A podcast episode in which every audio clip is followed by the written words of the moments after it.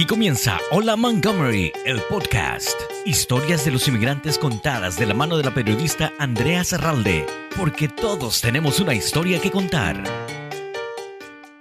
Bienvenidos a Hola Montgomery, el podcast. En esta oportunidad me acompaña el doctor Gilberto Zelaya de la Junta Electoral del Condado de Montgomery. Doctor Zelaya, para mí es un placer tenerte con nosotros aquí en nuestro estudio de podcast. Bienvenido. Muchas gracias, muchísimas gracias. Y me encanta como tu apodo. La gente te conoce más como Doctor Z. A mí me suena como a superhéroe. no, no, gracias. Doctor Z. Y sobre todo en época de elecciones. Yo creo que más que los candidatos, tú eres una de las personas más populares cuando es año de elecciones en el condado de Montgomery. Muchas eh, de las personas en nuestra comunidad hispana no conocen el proceso detrás de una elección, ya sea primaria o sea general. Es un proceso bastante tenso, extenuante, largo, complicado y que requiere muchísima responsabilidad. Obviamente en nuestros países de origen el proceso electoral es diferente, cómo funciona en este país. Tú vas, votas, incluso hay algunos países que aún tienen la tinta en el dedo, y, ¿no? Pero aquí es diferente. Tú llevas más de 20 años siendo parte de la Junta Electoral, te conoces el proceso al derecho y al revés, de la A a la Z y hasta con los ojos cerrados. ¿Qué significa para ti un año electoral en el condado? Bueno, eh, como mencionaste nuevamente, gracias por tenerme acá. Eh, lo que significa eh, la elección durante el ciclo electoral es la oportunidad de ejercer ese derecho, ese poder del voto. Como dice mucha gente, su voz es su voto, su voto es su voz. Pero la oportunidad de tanto esfuerzo a nivel individual o de una comunidad, de su familia, es la oportunidad de en realidad comunicar eh, los deseos que uno tiene por ejemplo, yo como padre, como hijo, como profesional, eh, que este país me da la oportunidad y me proteja esa oportunidad de presentarme y ejercer ese derecho como ciudadano. Entonces, es un derecho que yo reconozco que muchas personas en el pasado han sufrido, han, morido, no sé, por ese derecho, en el ejército, las personas que han llegado, hasta justamente los sacrificios de mis propios padres para llegar a este país, ¿verdad? De, oportunidades. Entonces significa todas las lágrimas, el sudor, el trabajo, el empeño, las frustraciones eh, que, que, implica ese día exacto, ¿verdad? Que uno se presenta para votar. O sea, es, es, es una, una colección de emociones y esfuerzo que espero que, bueno, que la comunidad tome esa oportunidad de ejercer. Muchas de las personas que pueden votar no lo hacen. Muchas de las personas que tienen la opción de hacerse ciudadanas no se hacen ciudadanas y por ende no pueden ejercer este derecho al voto. ¿Cuál es tu mensaje? Yo sé que para ti esto viene muy del fondo del corazón porque tú estás detrás de todo el proceso y a la cabeza del proceso. ¿Cuál es tu mensaje para aquellos que aún dudan en votar que lo pueden hacer y no lo hacen. Eh, estamos en este país, aquí nacen nuestros hijos, seguramente vamos a tener nuestros nietos. Eh, nuestros padres quizás han venido cruzando la frontera con muchos esfuerzos. ¿Cuál es tu mensaje para ellos? Bueno, el mensaje es de, en, un hogar tenemos varias generaciones para hacer que tu voto, su voto va a representar todos los esfuerzos que ha mencionado, pero también la oportunidad de, de inculcar los deseos no solamente del pasado, el presente, pero también el futuro, pero también la, la, gran necesidad de aportar un ejemplo para las otras personas que te pueden observar. Por ejemplo, una persona que llegó a este país hace años puede ser que tiene la residencia y que nunca eh, toman ese, ese esfuerzo para naturalizarse, porque dicen, no tengo tiempo, no hablo bien el inglés, pero hay ciertas normas que muchas personas no saben. Entonces, por ejemplo, si una persona tiene 50 años de edad y ha vivido en este país por 20 años como ciudadano, como residente, ellos pueden tomar el examen para naturalizarse en su idioma natal, en español. O si una persona tiene 55 años de edad y tiene 15 años de ser residente y no continuo, pues a veces nuestros familiares regresan a su país de origen, regresan, pero al menos 15 años en total y tienen 50 años, 55 años de edad, pueden también iniciar los procedimientos para naturalizarse en su idioma en español. Independiente, el costo de renovar su residencia a largo plazo una persona está 20 años, ya son cada 5 años que se renueva, ya son cuatro veces que vas a pagar esa, esa cifra, ¿verdad? Esa cantidad que uno paga. Y yo entiendo que puede ser que vale sus 700, 800 dólares y cada año, ¿verdad? Sube el, el, el costo para naturalizarse, pero el beneficio en el futuro es mucho más que los 700 dólares o el tiempo que vas a iniciar para estudiar. Porque en la constitución de este país, ser ciudadano es protegido, ser residente no. Entonces, dependiendo del clima político de este país, puede cambiar y puede decir que, bueno, todos los residentes los vamos a mandar de regreso a su casa. O podemos subir los precios para renovar la residencia. Eso no está protegido en la Constitución, pero ser ciudadano nacido como yo o naturalizado como mi mamá, como mi mamá, eh, eso sí está protegido. Entonces es importante que si conoce a una persona que es residente, ¿verdad? Tiene la oportunidad de, ser ciudadano, iniciar esos procedimientos. Una persona joven de 30 años al menos tiene 5, 3 años, dependiendo, porque no soy abogado de inmigración, pero hay ciertas normas que averiguan. Hay muchas organizaciones a nivel local, como Casa Maryland, Centro Católico, el Internet, toda la información está en español.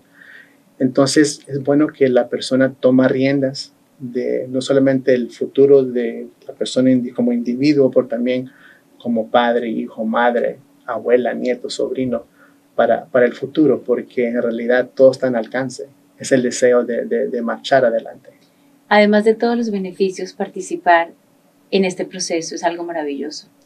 Eh, yo he tenido la fortuna de poder votar y realmente se siente bien. Es algo increíble poder ejercer este gran derecho que tenemos en este país. Es un proceso maravilloso, pero quienes no están detrás de bambalinas no conocen lo que ustedes en la Junta Electoral tienen que hacer. Yo fui testigo en estas elecciones primarias de todo el trabajo que hay detrás y todo el engranaje detrás de un proceso electoral. En este país hay voto anticipado, voto por correo, es decir, dan miles de opciones a las personas para que puedan votar. No es que si el día de las elecciones no estás, te perdiste la oportunidad, tienes un montón de opciones para votar.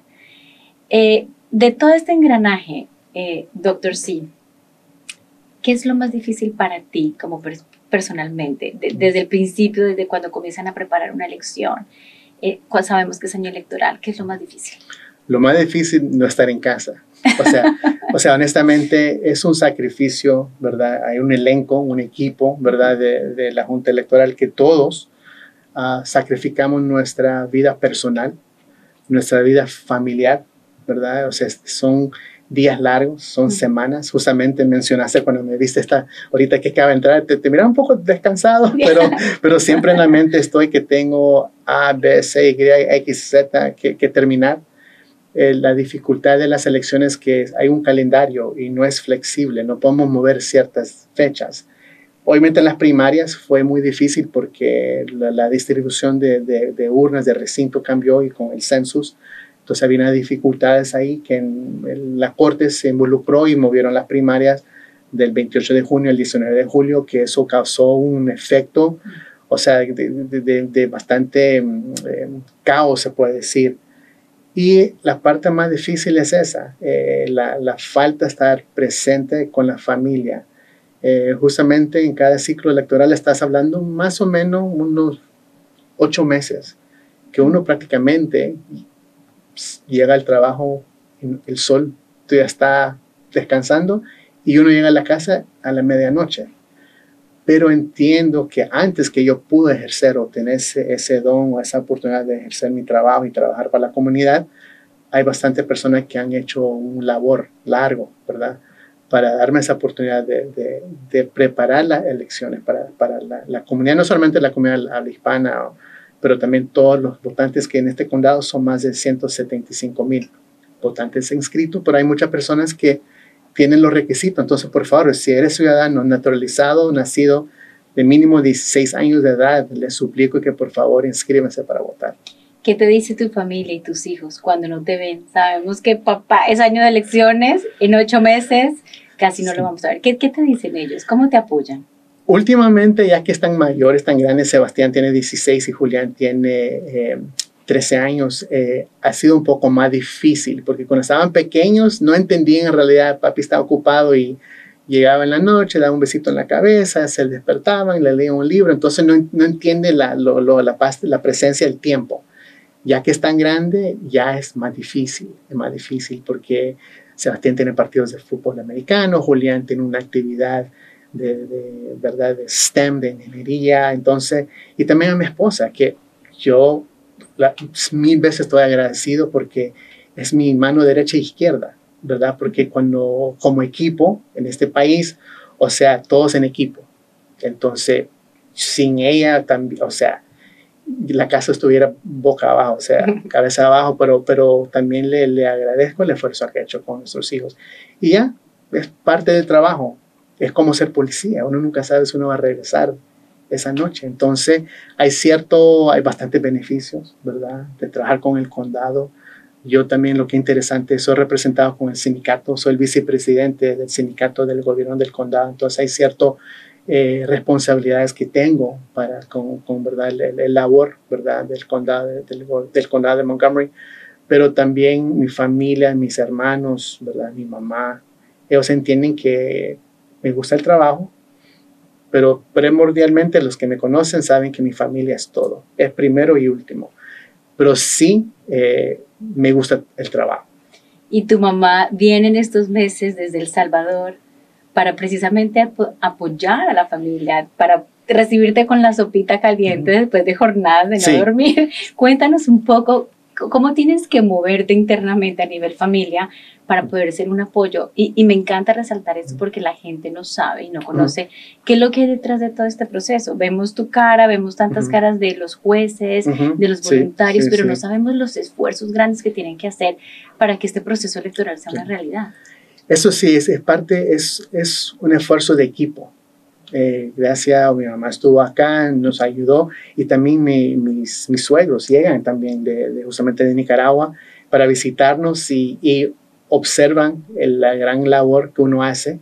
Eh, mi esposa también trabaja con el Departamento de Salud, es, es eh, trabajador social, trabaja en el esfuerzo en la comunidad y miren el esfuerzo cómo tener éxito en este país, ¿verdad? Y cuando ellos llegan, nos da un poco de alivio, porque ya sé, o sea, también con mi esposa, ella sabe que, bueno, está su mamá, está, mi suegra, o está mi mamá hacer su sopita, está atento de los niños, mi mamá eh, camina a Julián a la parada de bus, yo me puedo correr y ir a la oficina, ayuda, pero cuando ya se van también eh, no, hace falta, ¿verdad? Porque estoy con mi esposa, ok, yo dejo a Sebastián y vos lo recoges, me manda un texto, a qué hora son, a qué hora sale, Sebastián, tengo, o sea, es, es no solamente el esfuerzo a nivel como conjunto en la Junta Electoral, o mi esposa en su trabajo, ¿verdad? Con el Departamento de, Reunificación Familiar, con el Departamento de Salud del, condado, pero también en el equipo de la familia Celaya, aquí en, nuestro hogar. O sea, son, son varios equipos y estoy agradecido de todas las personas que nos apoyan, pues, también a ti, a MC MC Miriam, que siempre estaban allí para ayudar, darme la mano para educar y preparar la comunidad. Y una de las cosas que notamos es la importancia para ti sobre la transparencia. ¿Cómo te sientes tú cuando alguien dice, hubo fraude electoral, no lo están haciendo bien, se robaron unas papeletas, no cuentan de la manera que deben contar. Yo creo que tiene que ser muy frustrante después de todo este esfuerzo, todo este sacrificio y que los tachen con el dedo de fraude electoral. Sí, no te acabará un poquito de agua, porque duele, duele, porque es una parte de ignorancia de no entender el procedimiento electoral. Eso es número uno. Número dos, es plenamente ignorancia, por no entender el procedimiento electoral. Y es una oportunidad, la transparencia es de educar. Entonces, por eso pido a las personas que nos siguen en social media, ¿verdad? En Facebook, en Twitter, porque me gusta poner videos, parte de los procedimientos, porque el problema es que cuando ciertas personas se inscriben para votar, se registran para votar, ya son expertos, ya saben todo del procedimiento electoral. Y cuando algo no sale al día o porque justamente nos demora. Dicen que nos demoramos tres semanas para contar, bueno, casi 76, 77 mil papeletas. Pero no era nada que hicimos mal. La transparencia es que se demora para contar cada voto, porque cada voto, cada papeleta es sagrado. Entonces, una mano, una mano se queja porque nos demoramos. Y después la otra mano, si lo hacemos mal, se van a quejar. Entonces yo digo a las personas, en vez de ser dar crítica, yo le invito a que participen como trabajador electoral, para que entiendan un pedacito, para que saboreen un pedacito del pastel. Ser juez electoral es un pedacito de todos los procedimientos, pero le juro que, le prometo que van a entender un poco más del proceso electoral y van a respetar el, trabajo que se empeña en el lugar, en, el, en, la, en la oficina, pero también el esfuerzo que nuestros voluntarios hacen para el votante, porque lo que me pesa más también es cuando hay un votante que está esperando en fila, llega para presentarse, que soy votante X o Y, y se molestan que están esperando en fila por media hora, 20 minutos. Y yo le digo a las personas, pero cuando era Black Friday o época de Navidad para ir de compras, no te quejabas ahí, ¿verdad? No te quejabas cuando ibas eh, en fila para agarrar una vacación a Nueva York o a Hawái, ¿no? ahí no te quejaste en esa fila. Entonces, cuando las personas se quejan, más cuando son voluntarios, a mí personalmente me molesta, porque esa persona está tomando su tiempo para prepararse, a atender ¿verdad? la capacitación y estar en esa urna por hasta 12, 15 horas para que fulano, mengano venga a quejarse. Entonces yo le digo, por favor, para que entiendan el proceso electoral, participan y después quéjanse. No quéjanse antes que participen. Si el poder estuviera en tus manos y tuvieras una varita mágica, ¿qué cambiarías? Wow. Bueno, me gustaría el concepto de lo que se llama vote centers, lo que son centros de votación. Se implementó durante las elecciones eh, presencial de 2020 por los asuntos de COVID. Estuvimos y todavía estamos en la pandemia, solo que estamos vacunados y hemos recibido el refuerzo, pero siempre estamos en la pandemia. Eh, me gustaría ver eh, implementar eso, lo que son los centros de votación. Funciona para el votante es una oportunidad similar a la votación anticipada, que no estoy atado o amarrado a la urna que me corresponde el día de la elección. Entonces, por ejemplo, si una persona vive en Tacoma Park y tiene una reunión en Germantown, para lanzarse a tiempo es demasiado lejos el tráfico. ¿Cómo es el tráfico en esa área? Es horrible, ¿verdad? Pero eh, la oportunidad que yo pudiera cualquier eh, bachillerato o cualquier centro de votación el día de la elección similar similar a la votación anticipada, yo creo que es una buena manera de ampliar, esforzar, ¿verdad? El, el, la institución electoral. Eh, y también invitamos a las personas que utilizan el voto por correo. O sea, ese sistema se ha utilizado en este país desde la guerra civil. Funciona. Eh, yo sé que hay muchas personas que prefieren votar el día de la elección, que también lo respeto, ahí estamos para servir. Pero sí, con esa pregunta, la implementación de centros de votación el día de la elección me gustaría. Y se vienen las generales, noviembre 8. También eh, es una fecha sumamente importante, son elecciones eh, que tienen mucha fuerza y mucho peso. También no, estoy, no estoy denigrando las primarias, que también tienen importancia, pero pues las elecciones generales son bastante fuertes. ¿Cómo se están preparando para esta fecha? Bueno, nuevamente mencioné brevemente, necesitamos trabajadores electorales, necesitamos las personas que se presentan para asistir. Nosotros somos un elenco de más o menos 99 personas. El equipo en la Junta somos unos 36 de, de carrera, que se llama, que somos full time, lo que se dice, que se menciona que trabajamos con el gobierno. Eh, pero necesitamos más o menos como 3.000 eh, ciudadanos que son voluntarios que pueden participar en, el ciclo electoral para las elecciones general. Es una buena oportunidad para nuestros jóvenes.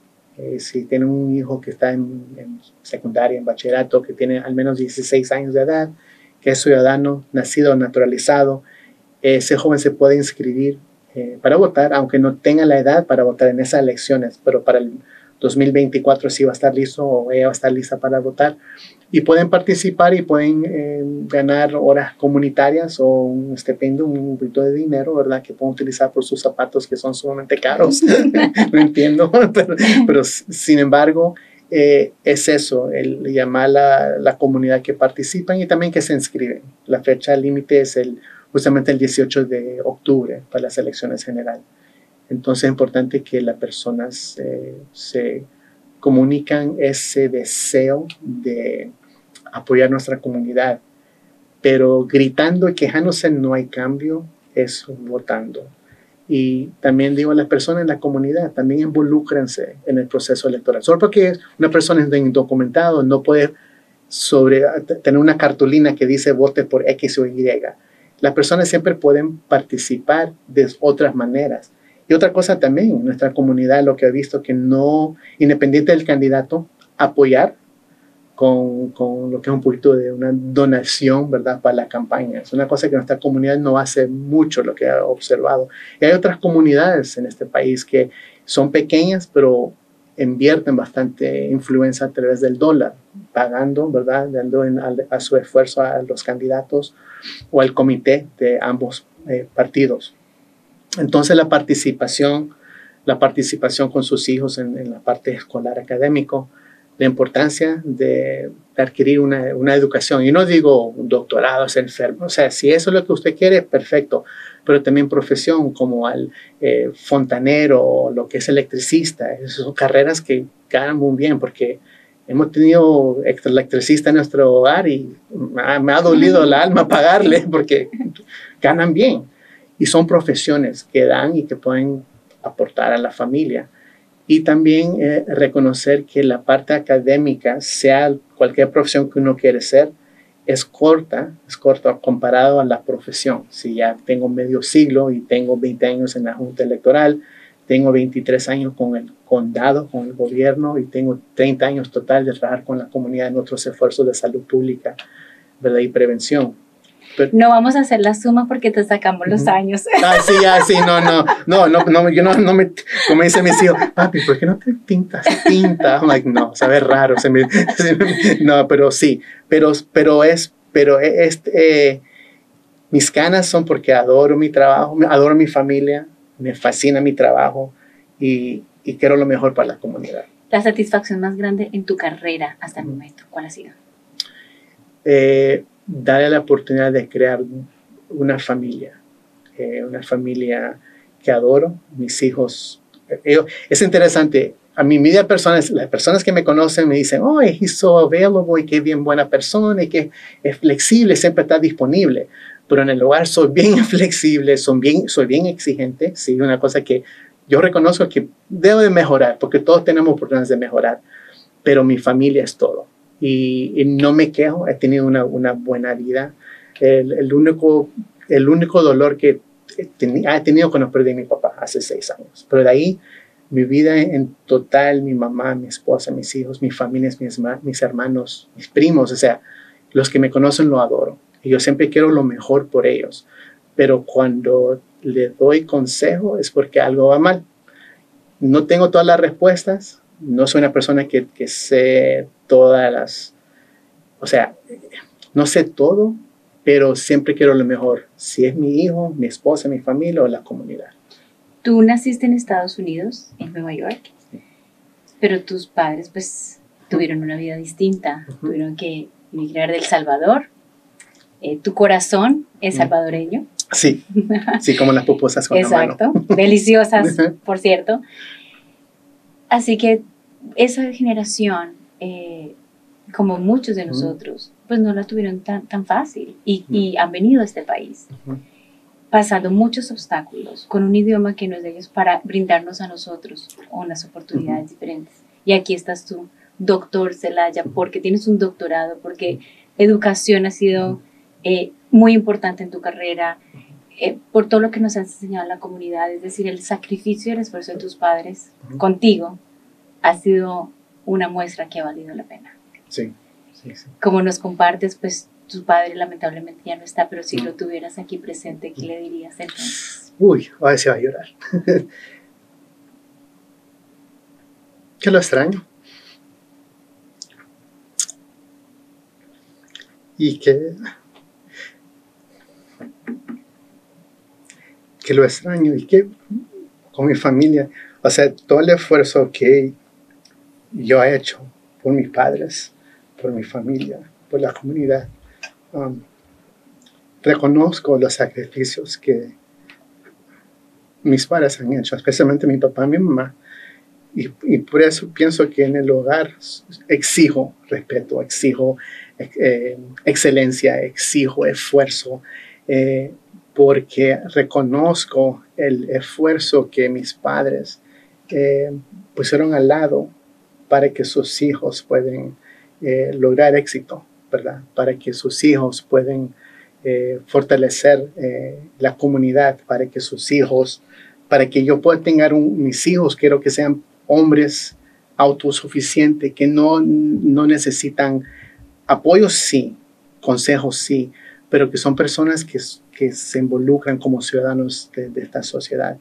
Y sí, y reconozco eso, o sea, y siempre cuando hablo de mi papá, o sea, duele porque nunca nos defraudó, nunca nos falló. Eh, siempre dormía para no dormir porque estaba trabajando, ¿verdad?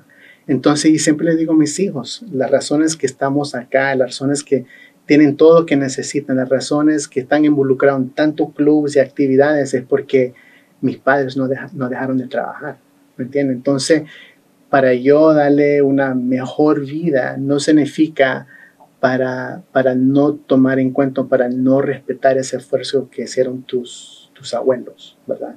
Y especialmente también los abuelos, los familiares de, mi esposa. Como comunidad sabemos que es un país, como mencionaste, es, otro idioma, es otra manera de, vida, pero, pero como le digo a, la, a las personas, mis hijos, ¿verdad? Especialmente que el esfuerzo es hoy y como dice mi mamá, el esfuerzo trabaja para hoy, para mañana. El esfuerzo es hoy para mañana. Entonces, pero, pero sí reconozco ese, ese, ese sacrificio. Y espero que todos los otros hijos de nuestras comunidades entiendan. Yo hablo con muchos jóvenes y mi idea de... Mis padres son de El Salvador, departamento de San Miguel, de un pueblo que se llama Chinameca, del barrio Dolores y el Calvario. O sea, entiendo, con, reconozco todo eso. Y unos muchachos te dicen, ah, son de El Salvador tus hijos son bilingües. Es un respeto, es un reconocimiento de nuestra comunidad, de, nuestra cultura, ¿verdad? Y, y, es importante que esa conexión del sacrificio de dejar, como le digo a mis hijos, el olor, el sabor, la familia, los amigos, todo, y trasplantarte a otro país con frío, nieve, esta temporada de extremo, que un día está a 105 grados y otro día está bajo 5 esos sacrificios para que yo, mi esposa, mis hijos, mis, mis, familias y amigos, para que, para que podamos tener una, una, buena oportunidad. Porque este país es, es, el país de oportunidades, pero también es el país que, como dice mi mamá, no es, mi papá decía, este país no es para cobardes. Y es necesario que uno se esfuerza para hoy, para mañana. Es muy importante. Y el voto es sagrado porque como mencionaste en un principio, nuestros países no, no, se toman en serio, a veces hay países corruptos que no voy a mencionar, eh, algunas personas no están de acuerdo, y la razón que nuestra gente siempre emigran es porque hay necesidades, ¿verdad? Entonces, pero es muy importante que nuestras comunidades se preparan, ahorran, eh, educan sus hijos. Eh, y, siempre, pero con una vista a nuestros países de origen, porque ellos también necesitan ayuda, necesitan ayuda.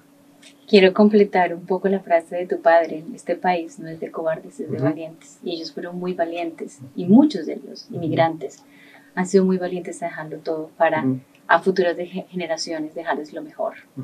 Como Dr. C, que tenemos en el condado de Montgomery. Yo quiero personalmente darte mm. las gracias por todo el esfuerzo que haces, sobre todo en cada año electoral, que lo vivimos nosotros de primera mano, fuimos testigos de estas faltas de sueño, de ese sacrificio, de cualquier hora llamarte. Necesito saber cómo vamos en votación. Aquí estoy. Así que gracias por estar aquí con nosotros en Hola Montgomery Podcast. Gracias por tu trabajo, gracias por compartir tu, tu historia de carrera, tu historia personal, tu historia de trabajo, por este mensaje tan bonito para la comunidad inmigrante de cada una de las historias tenemos algo que aprender. Así que gracias por abrir tu corazón y bienvenido siempre a estos estudios de Hola Montgomery. Gracias, muchas gracias. Gracias por su preferencia. Hola Montgomery, el podcast. Una producción de Montgomery Community Media.